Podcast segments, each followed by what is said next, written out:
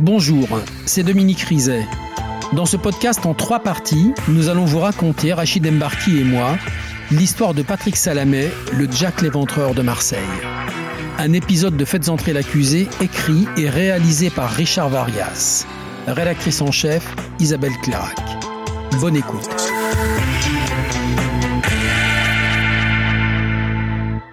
À Marseille, il y a du grand banditisme, beaucoup, on connaît les règlements de compte et tout ça, mais il n'y a pas de violence sexuelle, il n'y a pas beaucoup d'histoires liées à ça. C'est pas très dans leur culture, hein. Et donc, en plus, qu'on s'attaque à une jeune femme, à des prostituées, Salamé, c'est le monstre. Salamé a menti. Mais il n'y a pas de cadavre, pas de sang, ni dans son appartement, ni dans sa voiture. Il faut donc retrouver les corps d'Irina, Christina et Zineb. Le 19 novembre, deux juges d'instruction, une trentaine d'hommes de la brigade criminelle et plus d'une vingtaine de gendarmes se retrouvent sur un terrain de la famille de Salamé, dans le Var. Commandant Ludovic Cossurel, brigade criminelle de Marseille. Nous avons utilisé des moyens techniques, hein, comme un radar pour sonder euh, le sol, pour essayer de retrouver les traces d'ossements humains. Nous avons euh, regardé le long du canal longeant la demeure familiale. Nous avons euh, sollicité l'intervention d'un hélicoptère pour surv- survoler la région. Brigadier chef Valérie Flotteret, brigade criminelle de Marseille. Et on a vérifié euh, s'il avait jeté dans la mer, s'il y avait eu des bateaux de louer. Enfin, l'enquête, elle a été menée euh, vraiment, vraiment avec euh, minutie et on a essayé de- d'explorer toutes les pistes. Maître Jean-Jacques Campana, avocat de Patrick Salamé. On n'a rien trouvé, on n'a rien trouvé. Rien qui permet de dire quelque part que ces corps avaient été brûlés, enterrés. euh, euh, lui était froid. Asseyez-vous à côté de moi, ils trouveront rien parce qu'il n'y a rien. Trois mois plus tard, les policiers retournent chez Patrick Salamé. Et cette fois, le Blue Star révèle une tache de sang, celui de Christina. Salamé doit reconnaître qu'il fréquente bien les prostituées. Isabelle Couder, juge d'instruction. il va expliquer que effectivement, il a eu une relation tarifée avec euh, chacune des, des trois prostituées disparues. Quand il est question de Christina, euh, qui disparaît le 22 octobre, je me souviens qu'il me fait cette réponse euh, totalement étonnante en me dire non mais effectivement j'ai une relation tarifée avec Christina, mais ça peut pas être le 22 octobre parce que le chiffre 22 est un porte-malheur pour moi parce que je l'associe à 22 les flics. Confronté à l'ADN de Christina, Salamé explique que la prostituée avait ses règles. Mais il ne sait pas pourquoi toutes les filles qui viennent chez lui disparaissent. Quant à Soumia, c'était pas un viol. Le 16 avril 2009, après Irina, Zineb et Soumia, c'est Christina qui vote à Patrick Salamé une nouvelle mise en examen. Pendant ses quatre auditions en garde à vue, il a opposé un mur de silence et de dénégation. Mais quand une nouvelle juge reprend le dossier en 2011, il se réveille. Et quand il parle, c'est pour accuser Soumia. En prison, depuis trois ans placé à l'isolement, Salamé a eu le temps de travailler sur son dossier. Et il inonde tout le monde de courriers. Partie civile, témoins, juges, procureurs. 50 pages au juge doyen pour dénoncer une enquête à charge. Isabelle Couder, juge d'instruction. Il avait coutume d'écrire que le juge était euh, euh, têtu, incompétent, à la botte des policiers, et que les policiers, eux, par contre, manipulaient euh, les, té- les- les témoins, leur soufflaient des questions, euh, qu'ils étaient pourris. Et surtout, en situation d'interrogatoire, finalement, il y avait très peu d'échanges, puisque ces réponses étaient stéréotypées. Je ne parlerai pas, je m'expliquerai ultérieurement. Ou alors euh, il se- il se- il se- il s'asseyait sur une chaise et se mettait comme ça, pour pas qu'on voit son visage, y compris en présence du magistrat instructeur. hein. Et ensuite, une fois revenu dans sa cellule, il faisait ses courriers. Sans cadavre, toute l'accusation repose sur le témoignage de Soumia. Alors la défense va tout faire pour le décrédibiliser. Et si elle avait tout inventé? Son agression, la fille dans la baignoire Et si tout cela n'était qu'une guerre de territoire? Maître Jean-Jacques Campana, avocat de Patrick Salamet. Il apparaissait dans le dossier qu'il y avait eu, l'avant-veille et la veille, une altercation sur un lieu où ces filles se prostituaient. Pourquoi y a-t-il eu bagarre entre des filles qui se livrent à la prostitution? J'ai pas de réponse, mais pour moi, c'est le point faible de la procédure. Maître François-Xavier Vincenzini, avocat des parties civiles. Il faut être honnête, hein, on s'est quand même tous euh, posé la question de savoir pourquoi, après avoir vécu de telles horreurs, on se demande pourquoi elle n'est pas allée signaler tout cela à la police. hein. Et là-dessus, effectivement, il y a quelque chose que on a tout de même un petit peu de mal à s'expliquer. Soumise à une expertise psychiatrique, Soumia apparaît comme une femme tout à fait normale. Reste que la défense a un argument qui fait mouche. La question est très simple. On lui reproche d'avoir ôté la vie à trois malheureuses. Est-ce que vous pensez qu'il aurait laissé en vie une quatrième personne qui va devenir sa principale accusatrice Effectivement, Patrick Salamé la laisse partir. Je pense qu'il l'a probablement regretté et que après toutes ces tentatives a été de retrouver Soumia.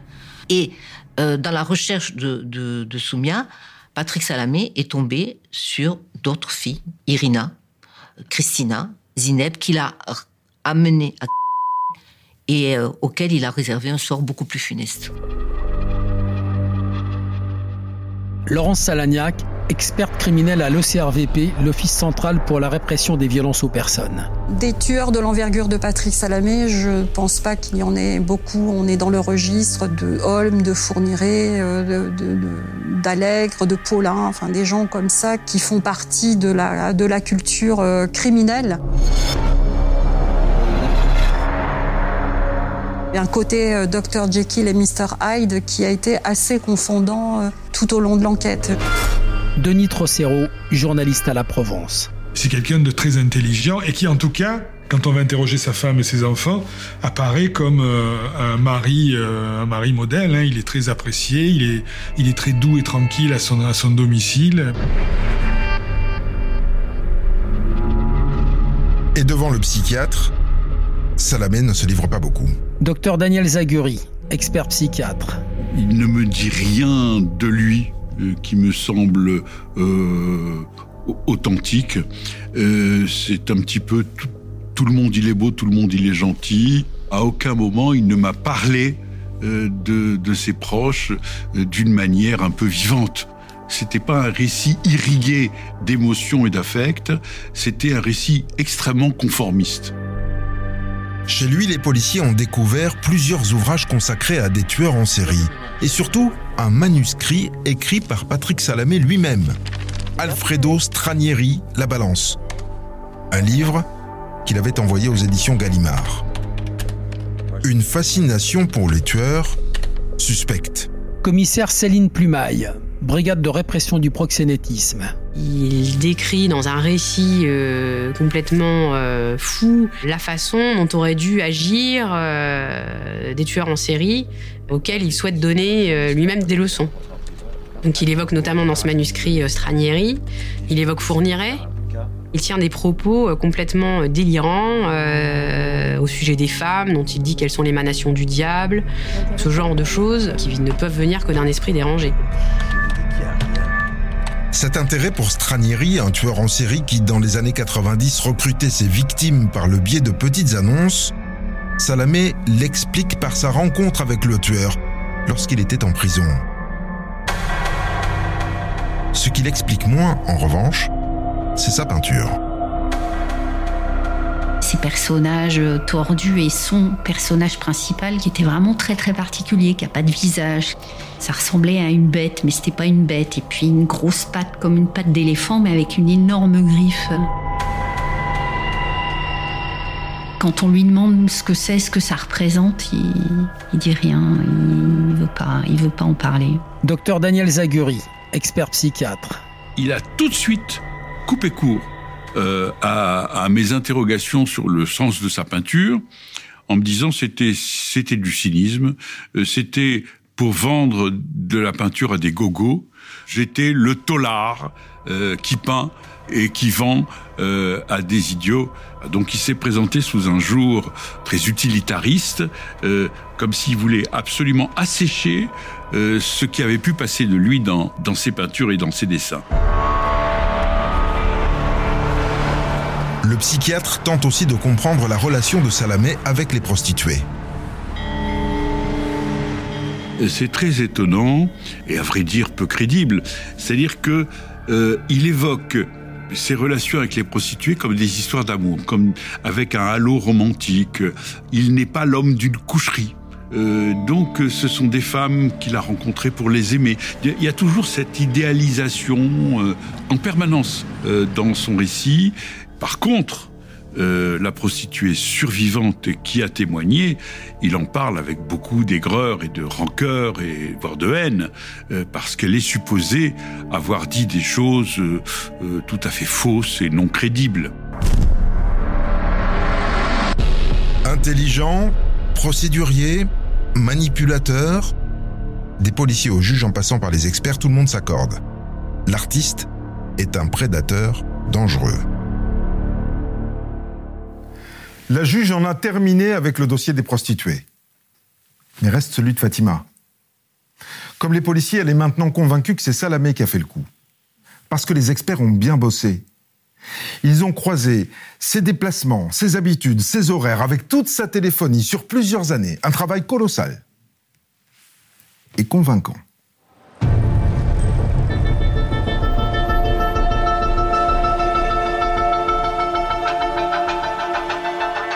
Le 6 mai 2011, trois ans presque jour pour jour après la disparition de Fatima, la juge convoque Patrick Salamé et lui annonce sa mise en examen pour enlèvement suivi de mort. Maître Jean-Jacques Campana, avocat de Patrick Salamé. Il est effaré, il a toujours contesté avoir attenté à la vie de Fatima, toujours. Il n'y a pas de corps, on n'a retrouvé personne, il n'y a pas d'éléments d'éléments directs, il y a ce qu'il a fait à savoir écrire, ok, ok, mais c'est pas parce qu'il écrit un bouquin, c'est pas parce qu'il peint des tableaux qu'il est automatiquement coupable d'avoir ôté la vie à trois personnes et une quatrième. Comme Suzy hésitait au premier tapissage, la juge l'a reconvoqué pour une nouvelle parade d'identification. Isabelle Couder, juge d'instruction. Je fais extraire Patrick Salamé, Suzy est là, et euh, finalement, Patrick Salamé n'a pas voulu sortir du, du fourgon cellulaire. Et donc, il est reparti et, et on n'a pas pu organiser de tapissage. Encore une fois, Salamé s'est défilé. Mais les analyses de la téléphonie de Salamé ont convaincu la juge. Laurence Salagnac, experte criminelle à l'OCRVP, l'Office central pour la répression des violences aux personnes. Tout au long de, ce dossier, on a remarqué que l'auteur cherchait à minimiser sa, présence sur les événements importants de l'enquête. Euh, par exemple, l'usage de cybercafés pour consulter les annonces, l'usage de cabines téléphoniques également pour entrer en contact avec notamment Fatima Sayab. Sur les instants clés de l'enquête, le téléphone portable est soit laissé à son domicile, soit entre les mains de ses fils. Et Patrick Salamé, une fois de retour chez lui, la première chose qu'il fait, c'est de consulter son répondeur téléphonique. Moi, je le suppose, pour se positionner chez lui. J'étais chez moi, j'ai consulté mon répondeur depuis ma maison. D'ailleurs, il nous dira, je n'ai pas bougé. Persuadée de tenir le tueur de leur fille, la juge convoque les parents de Fatima le 22 juin 2011. Maître Victor Gioia, avocat des parents de Fatima. Le magistrat instructeur explique à la famille qu'elle a une bonne nouvelle à leur annoncer.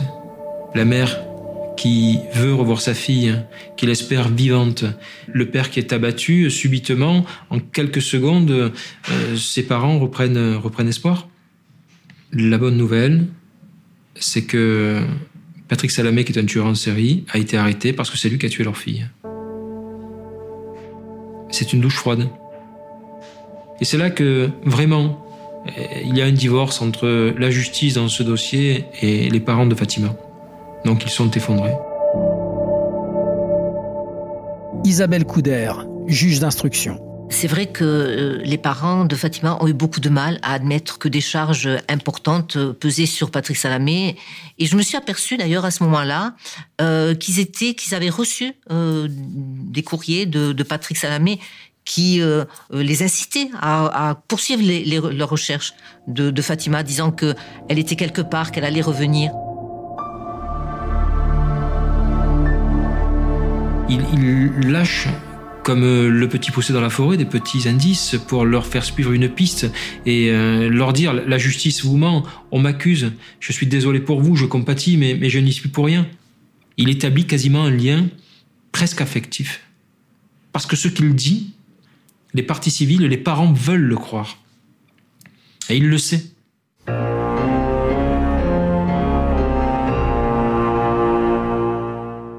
Malgré tous ces courriers, Salamé n'a pas convaincu de son innocence. Habilement, la juge décide de le renvoyer aux assises d'abord pour le dossier des prostituées, plus costaud pour l'accusation que celui de Fatima. Voici donc le temps des procès. Le premier s'ouvre en mars 2014, devant les assises des Bouches-du-Rhône. Salamé a 56 ans quand il entame son premier procès, celui des prostituées. Cela fait six ans qu'il est à l'isolement et il fait savoir d'emblée qu'il ne baissera pas la garde. Maître Emmanuel Molina, avocat de Patrick Salamé. Patrick Salamé euh, n'est pas très coopératif euh, à l'ouverture de, ce procès qu'il considère euh, comme injuste. Il conteste vigoureusement être l'homme à l'origine de la disparition des prostituées. Maître François-Xavier Vincenzini, avocat des parties civiles. Il se tait pendant qu'on lui pose des questions, il prend connaissance du dossier et ensuite il dit il y a des pistes inexplorées et si ces pistes ont été inexplorées, c'est parce qu'il y a un complot contre moi. Donc sa défense, c'est la théorie du complot. Une théorie mise à mal par l'experte criminelle appelée à la barre. Madame Salagnac va dire moi, la personnalité de Monsieur Salamé, le fait qu'il fasse des tableaux où on voit des femmes dénudées ou des écrits où il admire les serial killers, je n'en ai rien à faire. Moi, je vais uniquement m'appuyer sur des données objectives, techniques, scientifiques, c'est-à-dire la téléphonie, les relevés téléphoniques, l'ADN, c'est tout ce qui est concret, tout ce qui est objectif dans un dossier. Et elle va faire une démonstration avec euh, un rétroprojecteur qui va durer plusieurs heures à la cour où elle permet véritablement de lever tous les doutes, tous les doutes sur la culpabilité de celui-ci. L'avocat général prévient la Cour. Nous sommes face à l'un des plus grands tueurs en série français. Et le verdict est à cette mesure. Perpétuité avec 22 ans de sûreté. Un verdict qui pèse lourd quand un an plus tard, Salamé entre dans la cour d'assises d'Aix-en-Provence pour l'enlèvement suivi de mort de Fatima. L'audience est ouverte, veuillez vous asseoir. Un procès où il va trouver un soutien inattendu. Emmanuel Pérez, journaliste freelance. Quand le procès débute, les parents de Fatima et leur avocat arrivent à ce procès convaincus que c'est Mehdi le coupable. Hein. Ils sont fiches de Salamé dans le box des accusés. Et là, ils sont complètement furieux parce que Mehdi, lui aussi, il est sur le banc des parties civiles. Pour les parents de Fatima, au début du procès, c'est insupportable. Du jamais vu. Les parents font cause commune avec l'assassin présumé, contre le petit ami de leur fille. Maître Félix Salari, avocat de Mehdi. On a passé trois jours à se justifier que Mehdi n'y était pour rien. Patrick Salamé était devenu le spectateur. Ses avocats montent au créneau contre Mehdi en disant mais c'est scandaleux, c'est lui qui a tué, maintenant il est, il est parti civil, comment peut-on faire? Il a fallu attendre la déposition de tous les enquêteurs de police qui sont venus dire mais arrêtez avec Mehdi, il n'y est strictement pour rien. Et quand le procès revient sur Patrick Salamé, l'accusé tonne dans le box. Maître Victor Guioya, avocat des parents de Fatima. Patrick Salamé connaît son dossier sur le bout des doigts. Il sait tout des cotes. Il mouche euh, magistrat et avocat. Il est d'une habileté extraordinaire. Martine Assegnon, avocate générale. Euh, il parle beaucoup. Il a tendance à partir sur un détail euh, très anodin, qui n'a aucun rapport avec la procédure, et à broder. Mais lorsqu'on va poser des questions qui sont pertinentes, il va s'offusquer. Maître Félix Salari, avocat de Mehdi. Il disait de toute façon, c'est simple, il n'y a pas de corps, pourquoi il y aurait une enquête? Il jette le trouble. Il a une assurance folle. Patrick Salamé, c'est un, c'est un charmeur, c'est un séducteur.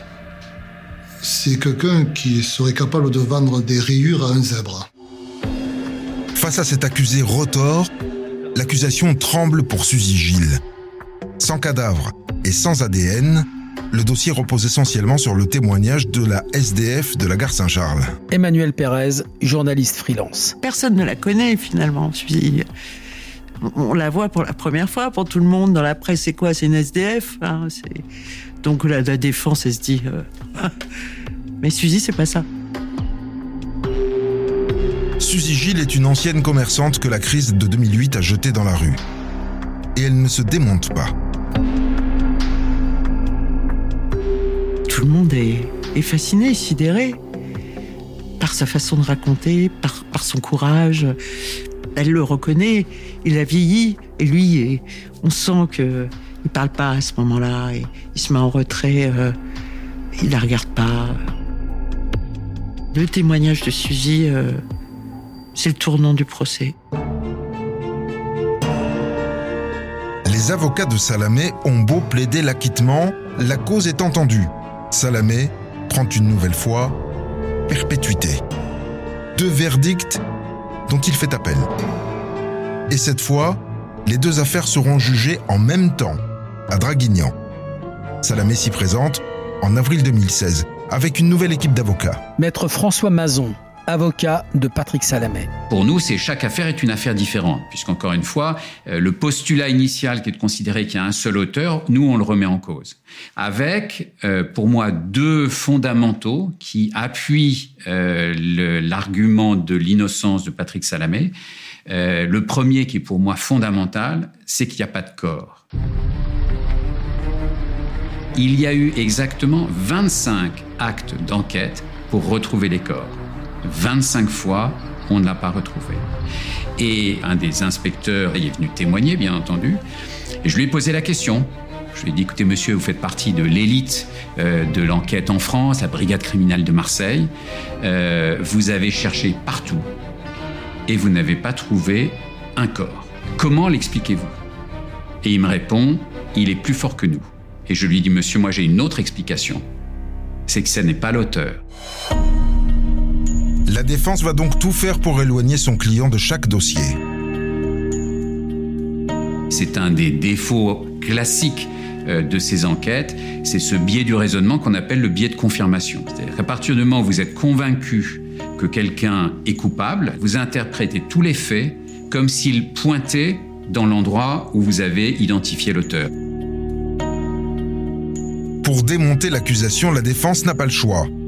Elle doit viser au cœur de la cible. Elle a deux témoignages à abattre, celui de Suzy Gilles, la SDF, et celui de Soumia, la prostituée qui a mis les policiers sur la piste de Salamé. Soumia, qui prétendait avoir vu un cadavre dans la baignoire. Alors ça, c'est un argument extraordinaire. J'ai posé la question, moi, aux enquêteurs qui sont venus devant la cour d'assises, dont une enquêtrice de la brigade des mœurs. Je lui ai dit, mais madame, comment peut-on expliquer qu'il y ait dans, ce, dans cet appartement une autre femme, qui n'est pas une des quatre, euh, qui, qui, qui soit décédée Et elle me dit, ben, c'est peut-être quelqu'un qui n'a, qui, qui, que, l'on ne connaît pas. Je lui dis, alors madame, ça fait tomber un de vos autres arguments, qui a été de dire que quand Patrick Salamé a été arrêté, il n'y a plus de crime de prostituée. Ben, s'il y a des crimes de prostituées qui ne se voient pas comme celui-là, ben, ça veut dire qu'il y en a peut-être encore aujourd'hui. Nous, nous sommes convaincus que cette femme n'existe pas et que Soumia a inventé la présence de ce corps dans la baignoire. Après le volet des prostituées, la défense s'attaque au dossier de Fatima et donc au témoignage de Suzy Gilles. Gilles n'a pas reconnu Patrick Salamé la première fois. Et son visage commence à apparaître dans la presse, et puis tout d'un coup, elle le reconnaît. Par ailleurs, euh, Suzy Gilles ne dit pas Patrick Salamé euh, a euh, fait disparaître Fatima Saya. Ce que dit Suzy Gilles, c'est que euh, un homme qui serait Patrick Salamé lui a demandé de passer des coups de fil pour chercher une babysitter. Mais ce qu'on ne dit jamais, c'est que Suzy Gilles, elle n'a jamais appelé Fatima Saya. Jamais. La défense pense marquer des points. Mais que faire de l'ADN des trois prostituées qui a été retrouvé dans la garçonnière de Salamé? La pièce solide de l'accusation. L'ADN s'explique très simplement. Il reconnaît avoir euh, reçu ces prostituées dans cet appartement. C'est pas parce qu'il les a reçues qu'il les a tuées. Et donc, dans notre plaidoirie, on a essayé de dire prenons du recul. Et si ça n'était pas lui, qui ça pourrait être? Pourquoi Christina a été menacée par des proxénètes roumains? Pourquoi vous n'avez pas regardé cette piste? Parce que vous étiez convaincu que vous aviez trouvé l'auteur, et à ce moment-là, vous avez tout interprété pour justifier votre conviction. La défense a tout donné et plaide évidemment l'acquittement. Mais la justice va-t-elle se dédire après deux condamnations à la perpétuité, après huit ans d'instruction, huit ans de détention provisoire? La Cour se retire. Cinq heures. Et le verdict tombe. Perpétuité, une fois encore. Assorti de 22 ans de sûreté.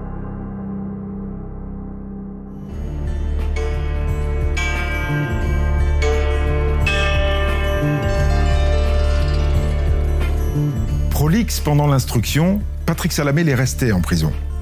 Celui que la presse a présenté comme le premier tueur en série français du 21e siècle a publié un bouquin à compte d'auteur, dans lequel il livre sa version de la disparition des prostituées de Marseille.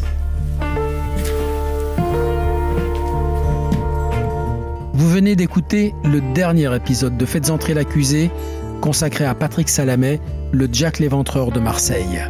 Si vous avez aimé ce podcast, abonnez-vous sur votre plateforme d'écoute préférée pour ne manquer aucun épisode de votre podcast Faites entrer l'accusé.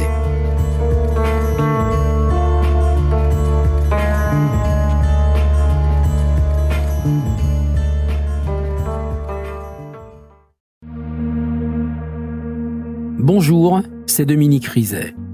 Une poignée de secondes, voilà tout ce qu'il faut pour qu'une vie bascule. Juste une poignée de secondes un sursaut, un instant où le destin bifurque dans une direction ou dans l'autre. Sur le coup, je pensais pas qu'il était mort parce que je voyais pas de sang, on voyait rien quoi en fait. Sébastien s'est jeté sur son père. L'affaire Grégory, l'affaire Daval, l'affaire Cahuzac, vous les connaissez toutes, ça fait 40 ans que je vous raconte ces destins brisés. Aujourd'hui, dans l'instant où, découvrez les confessions de ceux qui sont au cœur de ces affaires. Ils me racontent et vous racontent ce qu'ils ne pourront jamais oublier. L'instant où, un podcast BFM TV raconté par Dominique Rizet.